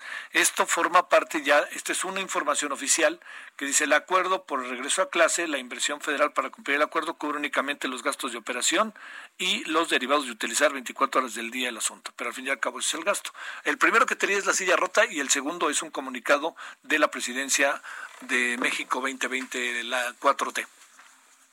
Pero no está claro si eso es lo que van a pagar por canal o es un precio en total y se lo van a dividir entre todas, porque entiendo que falta esa precisión, ¿no? Tienes toda la razón, porque fíjate, al final acaba diciendo que a partir de los gastos derivados del acuerdo se calculó costo unitario de 15 pesos, 15 pesos por cada alumno y esto se implementará del 28 de agosto al 18 de diciembre. O sea que están pensando que no va a haber regreso presencial, ¿no? Que es algo que hemos insistido en ello. El esfuerzo conjunto entre CEP eh, alcanzó una cuota mínima de inversión para favorecer a 30 millones de estudiantes. No, tienes toda la razón, no dice quién es quién, pues según, bueno, Silla Rota lo adelanta, pero el gobierno en su comunicado de la presidencia no, no dice nada al respecto. Entonces no está claro cómo van a estar las cuentas. Ojalá el día de hoy, en estos momentos que está la conferencia, lo vaya a aclarar el, secretario de, Educación Pública, porque creo que es un, un detalle un detalle relevante. Y por el otro lado, bueno, también pensar que utilicen la Ley Federal de Telecomunicaciones y Radiodifusión le da al gobierno la posibilidad de utilizar canales de televisión restringida completos, pues ¿por qué no los utilizan? ¿Por qué pagar, no? Para eso están esos canales. Además, con si están multiplexados, pues pueden tener una cobertura verdaderamente importante, ¿no? Pues por lo menos esos canales que utilicen, eh, se le puede, por lo menos disminuye el gasto que pueden llegar a hacer. Tienen el 11, tienen el 14, y bueno, ver también si vale la pena económicamente eh, tener el gasto de los demás canales o solamente utilizarlos en aquellos lugares donde no llegue el 11 y el 14, ¿no? Claro. También es eso. Bueno, y además andaba... Entonces yo creo que hay mucha información. Sí, cuando yo estaba en el 11 se hablaba de que llegábamos al 60%, 65% del territorio nacional, lo que no significaba audiencia efectiva, ¿no? Por supuesto, ¿no? Es otra cosa. Sí. Sí, sí, sí. Oye, no, no, pero, pero sí cobertura. Sí, cobertura, así, cobertura, este, ahora sí que certificada, ya ves cómo son esas cosas. Oye, a ver, déjame, plantearte un asunto final. Este, eh, ah, plantea, dijiste hace rato algo, Irene, que me, que me, me saltó positivamente para la reflexión. Eh, no sabemos qué va a pasar después. Y cuando digo que no sabemos qué va a pasar después es, híjole, así a lo largo de la historia reciente del país, así empezó el poder de la televisión apoderándose, si quieres, de cosas coyunturales, pero cuando volteas la cara los tienes encima, ¿no? Sí, sí. A mí, a mí me preocupa mucho este poder que está tomando la, la, televisión y, bueno, me preocupa mucho eh, que mm, al rato ahorita es telesecundaria y al rato pues para, para ampliar en una de esas ya les gusta y bueno dicen para ampliar en la matrícula escolar vamos a seguir manteniendo ciertas clases vía televisión o ciertos cursos vía televisión y así nos sigamos con un gran poder dentro de la televisión. Y sin haber eh, respondido o solucionado todos los problemas que te acabo de mencionar que son programas de la mano eh, problemas que van de la mano con este tipo de programas y que esto también vaya a servir para aletargar la estrategia digital, porque yo te diría, ok, a ver, vamos ahorita porque no hay de otra con la televisión. ¿Y en dónde están trabajando en paralelo con una verdadera estrategia digital en donde se pueda después trabajar con los niños? Entonces eso es lo que no estamos viendo, la estrategia digital no existe en el país y estamos viendo las consecuencias. Y no quisiera yo pensar que esto eh, llegue para quedarse, y me refiero a lo que tú mencionas, a este enorme poder de la televisión. Sí, cuando volteas la cara, te estás, este, ya, ya perdiste, como dicen. Irene, pues que te vaya muy bien y como siempre, muy agradecido que podamos conversar. Al contrario, el agradecimiento es mío, te mando un beso. Igual, cuídate mucho, Irene, hasta luego. Son ahora las 17.20 en la hora del centro. Eh, híjole, es que fíjese que que digamos, uno, uno entiende, que es una cosa que le decíamos al inicio, uno entiende muy bien el proceso por el cual estamos pasando de urgencia de responder y de usar la televisión, ¿no? De que la televisión no sea útil. Pero cuando uno voltea la cara, la televisión gobierna, ¿eh? Y no es que sea así, sea no, no, la televisión gobierna.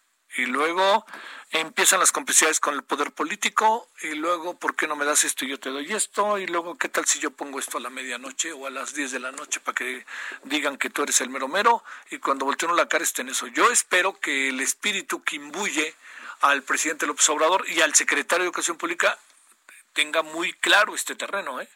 Porque la tentación de que la televisión vuelva a meterse a fondo, perdóneme, es altísima es altísima porque les da toda una serie de concesiones y además tienen un aparatito que es sensacional, que ve buena parte de la población, ¿no?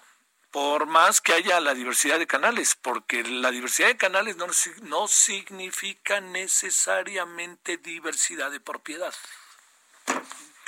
Que quede claro. Perdón. Este, vámonos con Gabriela. Sí. Bueno, 17 con 21 en la hora del centro. Solórzano, el referente informativo.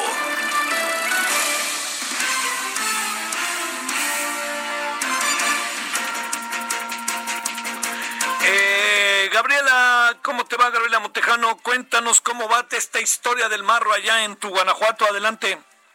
Hola, ¿qué tal eh, Javier? Auditorio, muy buena tarde. Pues eh, por el delito de secuestro agravado y la tentativa de homicidio de 20 agentes, la audiencia de vinculación a proceso de seis integrantes del cártel de Santa Rosa de Lima, entre ellos su líder José Antonio alias El Marro, inició este martes de manera virtual desde varios puntos del estado de Guanajuato. El abogado defensor de los seis imputados, que es el mismo que defendió a Rodolfo, el padre del Marro, a María Eva, su madre, y a Jesús Emanuel, acusado de participar en la masacre de la anexo el pasado primero de julio en Aranda, Irapuato, aseguró que teme por su vida ya que su hermano fue levantado, torturado y marcado por un grupo criminal que opera en Jalisco. A las 11 de la mañana con ocho minutos comenzó la audiencia y a las 11.41 el juez pidió a los representantes de la prensa salir de la sala que se ubicaba en el municipio de Valle de Santiago para que siguiera su desarrollo de manera privada. Los seis detenidos, uno de ellos en camilla, se observaban en la pantalla, cinco sentados en sillas de plástico color rojo desde el centro penitenciario de Puentecillas en Guanajuato capital, todos con ropa diferente a la que vestían en el momento de la detención, de acuerdo a las gráficas difundidas. El marro José Antonio con una camisa cuadros, color morada, rodeado de los otros cinco imputados, todos con cubrebocas, escuchaban de manera virtual a su abogado defensor, al juez de control y al fiscal quienes pidieron no hacer públicos sus nombres. Al inicio de la audiencia, el juez leyó los nombres completos de los imputados. Se trata de Raúl Alberto, el alias El Dientes, Silvestre, Saulo Sergio El Cebollo, Guillermo José Cruz Chenegas y José Antonio El Marro, quienes son procesados bajo la causa penal IP 4220 por el delito de secuestro agravado de una empresaria en Apaseo El Alto, cuyo nombre pues no se difunde por seguridad. Además se les acusa de tentativa de homicidio en contra de los servidores públicos por el ataque a una veintena de elementos de la Agencia de Investigación Criminal que participaron en el operativo. De acuerdo a lo último que se nos ha reportado, se decretó un receso en la audiencia para que la defensa pudiera tener acceso completo a la carpeta de investigación, pero es lo que hasta el momento se ha registrado y el marro pues continúa en tierras guanajuatenses. Te mando un saludo, Gabriela, muchas gracias. Buena tarde. Gracias. Ahora son las 17 con 24 en hora del centro, casi 25. Vamos a la pausa. La, la, la parte final de hoy, bueno, por lo pronto en la noche, nuestro tema es de educación. Eh, hemos hablado, usted sabe que para su servidor en lo particular este es un tema siempre que se vuelve en algo que hay que estar encima, que hay que ver, que en fin, lo que uno piensa respecto a esto, este necesario asunto, eh, lo vamos a tener en la noche, pero también le voy a decir que hay otra cosa que, este, que vamos a tener después de la pausa, ahorita en el noticiero de radio, que es el tema Beirut. Exactamente qué pasó y qué se puede esperar y qué ha provocado, siendo que se reconoce que no hay indicios de que haya sido un atentado. El referente informativo regresa luego de una pausa. Estamos de regreso con el referente informativo.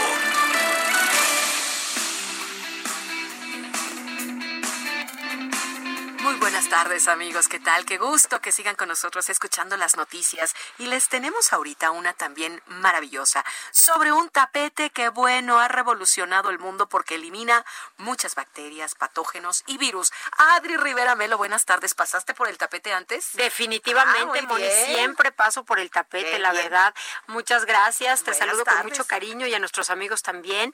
Y la verdad es que bueno, pues sabemos que uno de los motivos más frecuentes de contagio de COVID está en los zapatos, de personas que llegan o se acercan ya sea al domicilio o que llegan de la calle a la tienda, a la oficina, por ejemplo. Y España fue el país que desarrolló este tapete esterilizador que se utiliza ya en todos lados, lo, hemos visto, principalmente en hospitales. Elimina el 99% de bacterias, patógenos y sobre todo virus que vienen de los zapatos, repito. Y luego los niños están en, el suelo. También, o las ah, mascotas. Ah, también, también. también. Pero el tapete esterilizador se distribuye en México a precio especial. Si nos marcan en este momento al 800 2306 mil o nos visitan en hospitalar.mx, si pagan con tarjeta bancaria pueden elegir entre dos regalos, un esterilizador en aerosol o una bolsa esterilizable. El tapete es muy sencillo de utilizar. Hay que vaciar el líquido esterilizador y colocar los pies durante unos 30 segunditos, limpiando muy bien las suelas de los zapatos. El tapete ya viene con líquido suficiente para dos meses de uso. Y si paga con tarjeta bancaria, le vamos a enviar gratis el único aerosol sanitizante creado especialmente para combatir este letal virus. Claro. Pero hay que llamar. Hay que llamar 800 230 6000. La terminación es muy importante para que les hagan efectiva la promoción, Adri. En estos momentos la diva la vida y la diva, ¿verdad? las dos. las dos. Así es que hay que continuar sin arriesgarnos y con este tapete es bueno. Hay que tener el tapete de verdad en casa, en el negocio, a donde vaya uno debe de contar con el tapete esterilizante y lo consiguen marcando al 800 230 6000. Gracias, Adri. Gracias. Regresamos al referente informativo. Solórzano, el referente informativo.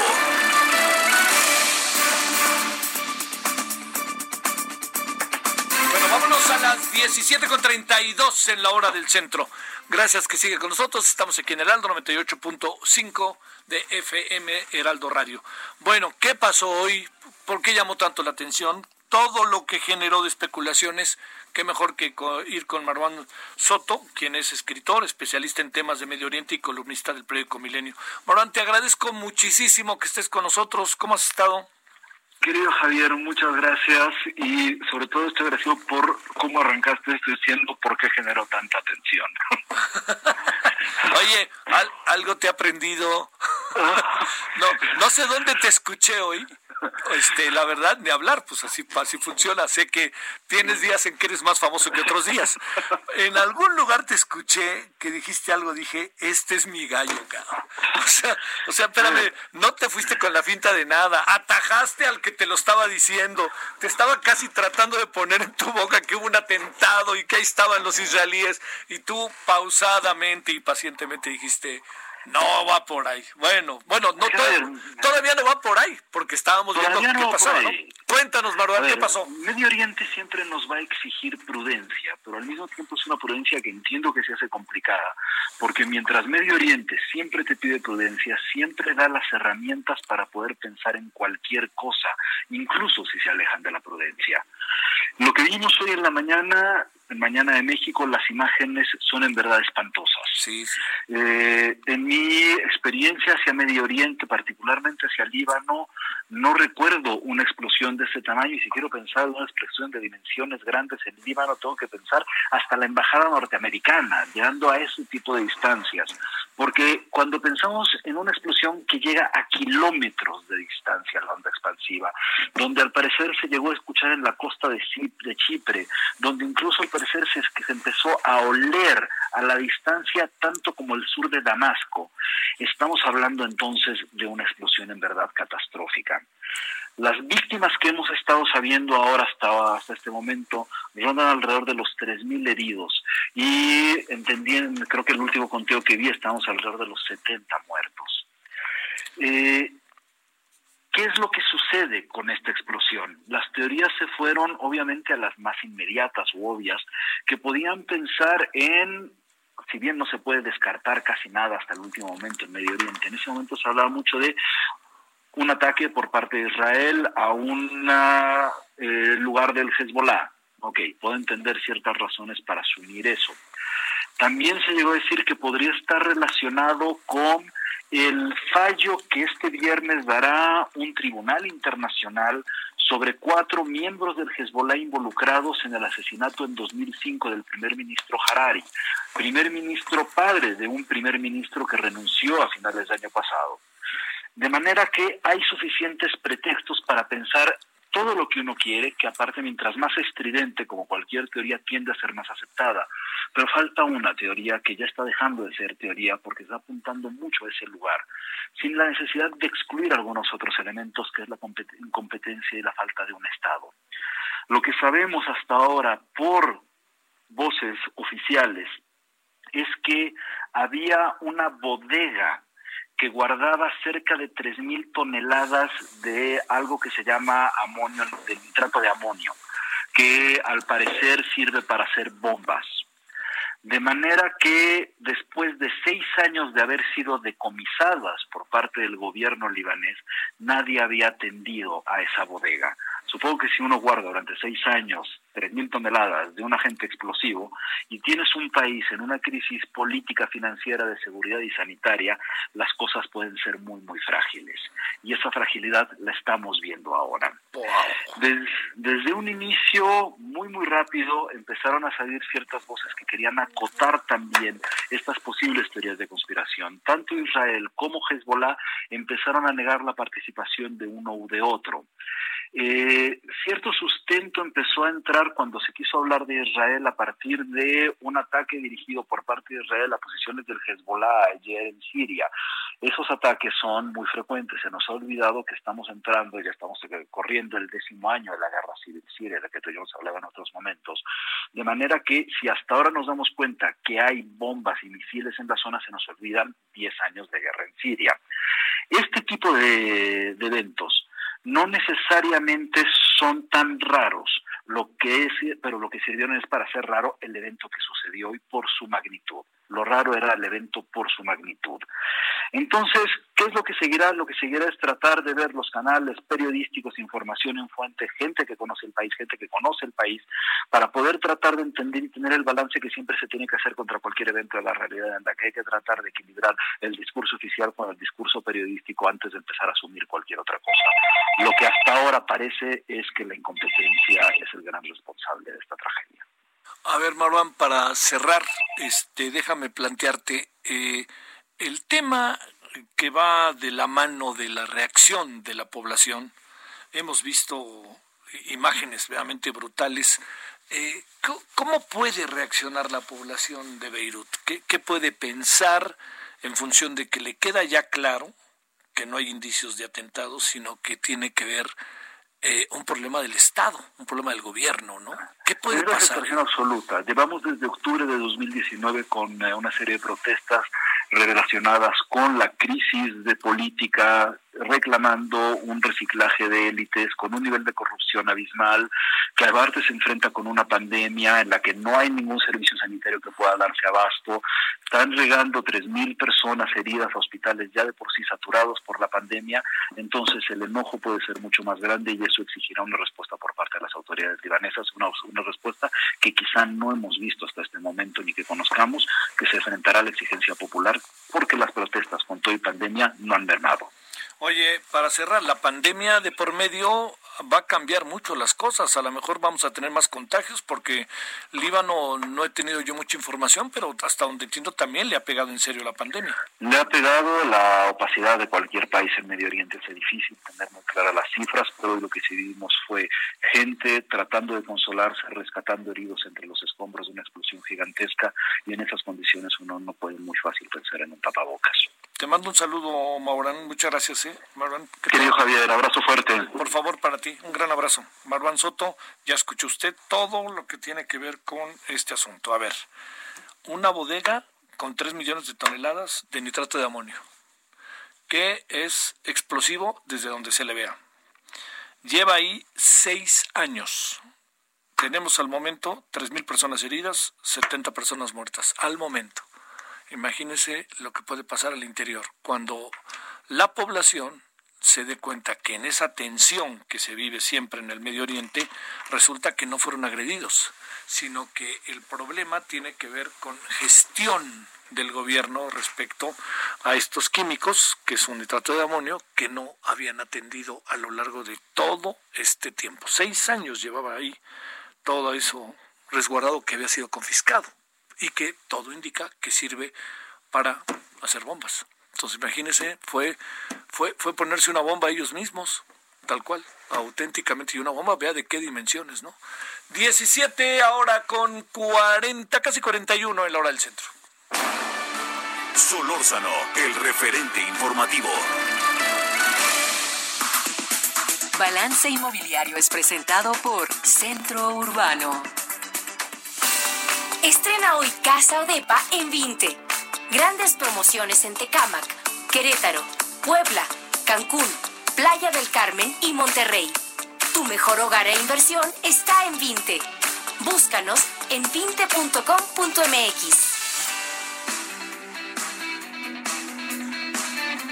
Bueno, vámonos, Horacio Urbano, te saludo con mucho gusto. ¿Cómo has estado? Bien, querido Javier, muy buenas tardes. Pues mira, tristón por el tema del Líbano, porque pues a fin de cuentas es una cosa sí, pues sí. Oye, una, por si una cosa nos faltaba más para ponerle sabor a este añito, ¿no? Pero bueno. Híjole. Oye, y además, pues como sea, es un país que nuestras historias se juntan, nuestras, este, pues tenemos una colonia árabe muy amplia aquí en México, en fin, ¿no? Y todos. Yo creo que no hay nadie que no tenga un amigo de ascendencia libanesa y los que tenemos la fortuna de tenerlos sabemos que son invaluables, son magníficas personas, cariñosos, eh, comprometidos, son un amor los amigos libaneses y es terrible esto que está pasando allá, pero pues, ¿qué se puede qué se puede decir, caray? Lo que tú estabas platicando en este momento de, de, de ese, esos niveles de tener esos almacenajes de, de explosivos es, es, una muestra de lo que está pasando en el Oye, y, na y nada más para cerrar, Horacio, ¿no? Y, y llevaban seis años ahí. Sí, sí, sí. sí, no, no, sí, bueno, sí. bueno. ¿Qué tenemos este día, Horacio Urbano? Pues mira, en algunas buenas noticias que las tiene que haber en medio de la crisis, pues mira, creo que Infonavit ha estado haciendo las cosas muy bien para atender a sus derechohabientes. Lo mismo quienes están pagando un crédito y necesitaban una prórroga por algún problema de, de que perdieran el empleo, salieron con, con programas para darles básicamente muy parecido a lo de la banca, tres meses para poder poner en, orden su situación laboral en lo que seguían pagando su crédito. Eso les quitaba la presión, además de tener el tema del salario, el tema de todo esto, estar teniendo que pagar una hipoteca, ¿no? Pero ahora, viendo que, el Infonavit hay que entender que es un monstruo que tiene más de 10 millones y medio de créditos otorgados a lo largo de de casi 50 años de historia, pero tiene más de 4 millones de créditos hipotecarios vigentes. Entonces, así como hay muchísima gente que está batallando para pagar su crédito, hay otros que ya tienen una estabilidad laboral que les permite quizá tener un excedente de lana, es decir, ¿cómo, eh, ¿cómo hago buen uso del recurso excedente del ahorro que tengo en este momento?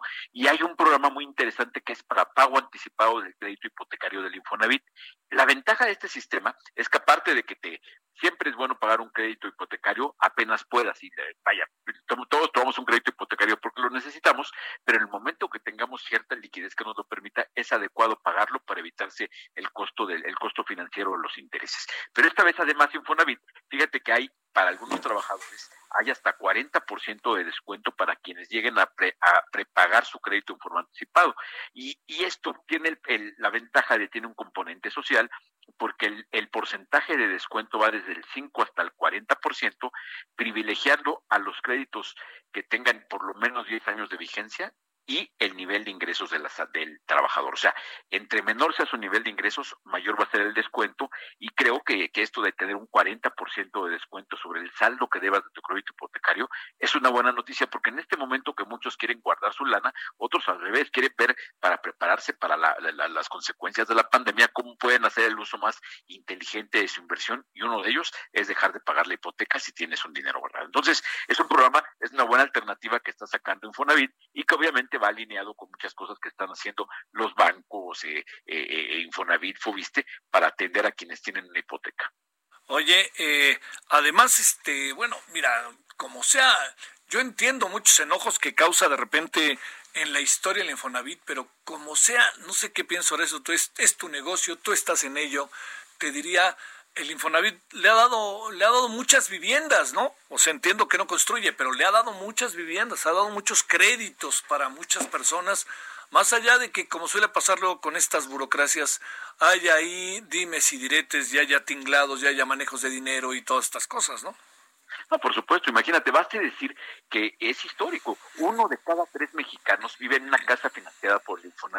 No hay ningún lugar del mundo donde hablen de un sistema hipotecario social de este alcance. Imagínate, uno de cada tres mexicanos. Prácticamente yo te garantizo que si volteas ahí por en, la cabina del estudio, no te vas a encontrar a nadie que no viva o no conozca a alguien que vive en una casa financiada por el Infonavit. La verdad es una gran institución que obviamente tiene sus bemoles, ¿no? Este, han pasado eh, décadas de de, momentos políticos muy oscuros, ha sido el Infonavit, ha tenido momentos en que ha sido una banca de lujo para un político. Ahorita si nos ponemos a nombrar a quienes han sido directores de Infonavit en el pasado, pues nos vamos a encontrar mucho político que estaba ahí nomás en por para tenerlo cuidadito, ¿no? Para tenerlo en buen lugar, bien protegidito. Fíjate, ahorita me aparecieron dos nombres. Uno, uno que no sé cómo le habrá ido, porque yo estaba, me acuerdo ahí, que era Jesús Silva Herzog, pero me acuerdo de otro, Alfredo del Mazo, me acuerdo de otro, Emilio Gamboa, y si quieres hacemos la lista, mi queridísimo Horacio. Salvador Gonzalo Martínez Corralá. No. no todos, es, es una buena... Oye, y creo que ninguna mujer, por cierto, ¿eh? Ninguna mujer, ninguna mujer ha, dirigido el Infonavit, eh, mucho político, político, político, que la verdad no tenía nada que estar haciendo ahí, pero era el, México donde nos gobernaban y nos administraban políticos. Entonces, todo el cambio empezó hace unos 20 años cuando llegaron, llegó Fox, fíjate, con los Headhunters y decidió buscar un profesional para que dirigiera el Infonavit y trajo a Víctor Borras, ¿te acuerdas? Claro que sí, claro que ese fue un giro porque se trajo un banquero profesional a dirigir un organismo que con todo y el corte social del Infonavit, a fin de cuentas, es un banco, es un banco social y es un banco que, administra cuentas del ahorro del, para el retiro de los trabajadores, pero es, un, es una institución financiera que hay que protegerla como institución financiera, ¿no? Oye, que recuerden, no fue mal a Víctor Borras Eh, que, perdóname. No le fue mal a Víctor Borras. No, no, no, no, al contrario, creo que creo que marcó mucha pauta, eh, elevando el nivel de productividad. Infonavit cuando llegó Víctor Borras estaba haciendo más o menos 100 mil créditos al año. Sí, Llegó a 700 mil créditos al año. Sí, sí, sí. Bueno, de eficiencia muy muy muy de, en estándares bancarios de cartera vencida, índices de calidad de, financiera muy buenos. Obviamente siempre habrá temas que, comentar de un organismo que ha dado esa cantidad tan inmensa de créditos, pero bueno. Sí. Te mando un gran saludo, Horacio. Abrazo, amigo. Hasta luego. Muy buenas tardes. Ahora las 17 con 48 en la hora del centro. Balance Inmobiliario fue presentado por Centro Urbano. Solórzano, el referente informativo.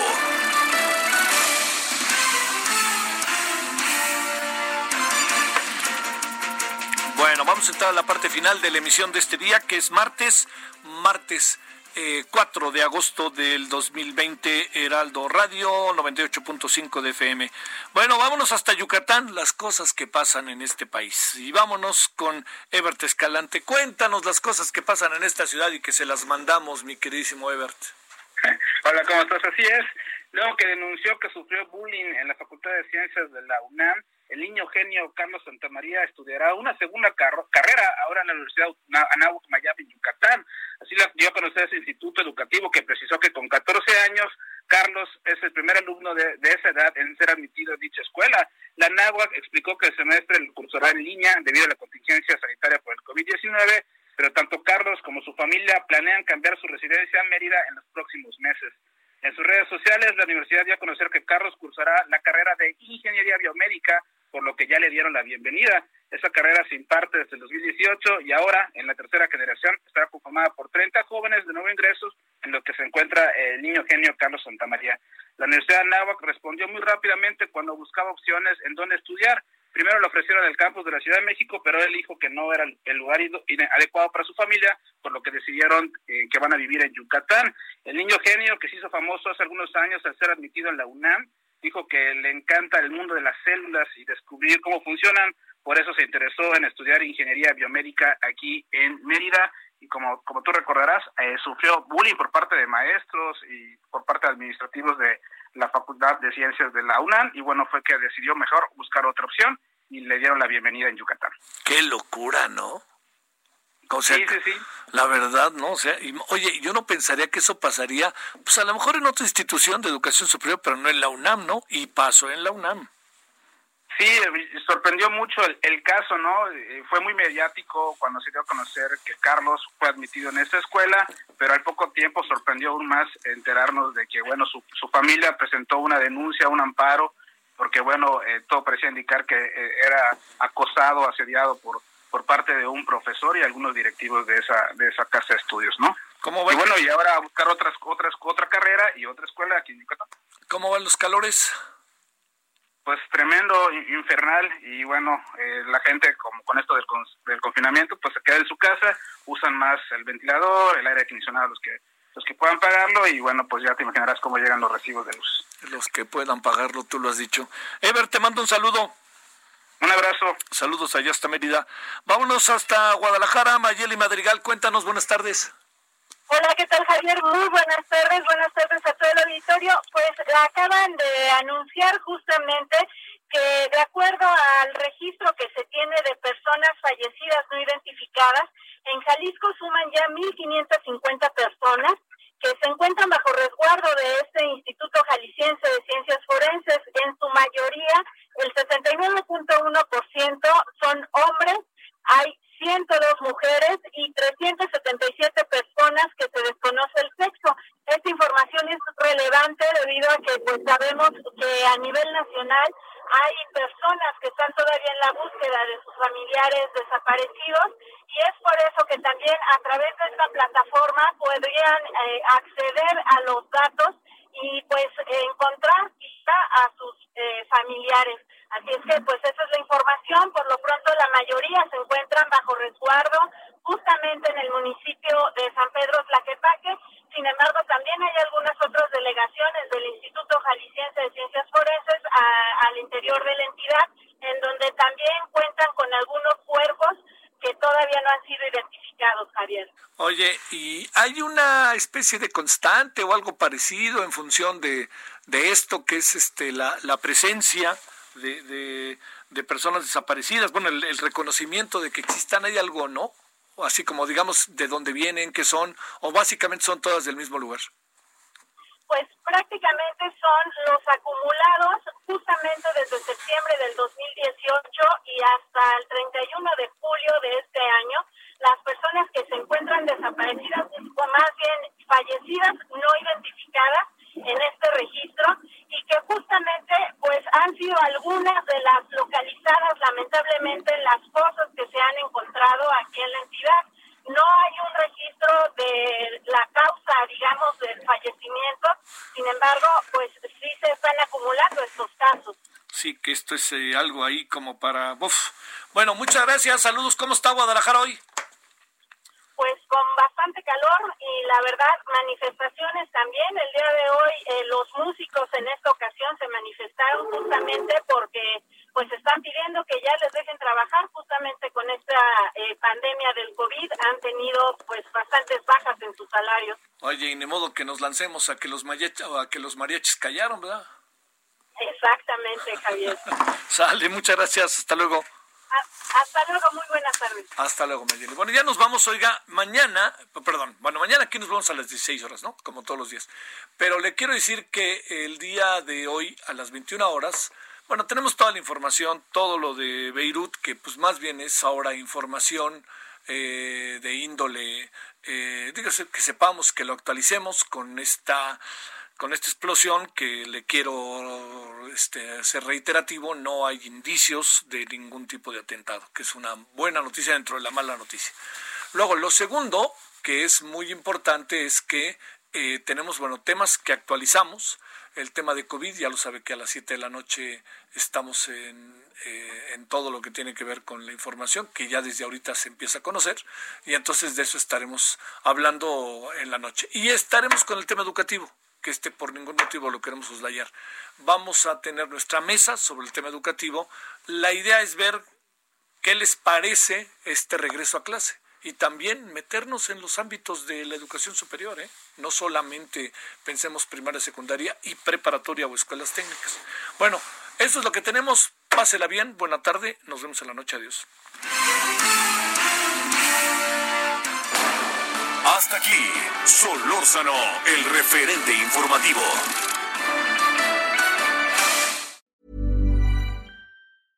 Selling a little or a lot? Shopify helps you do your thing however you cha-ching. Shopify is the global commerce platform that helps you sell at every stage of your business. From the launch your online shop stage to the first real life store stage, all the way to the did we just hit a million orders stage. Shopify is there to help you grow. Shopify helps you turn browsers into buyers with the internet's best converting checkout. 36% better on average compared to other leading commerce platforms because businesses that grow grow with Shopify. Get a $1 per month trial period at shopify.com/work. shopify.com/work.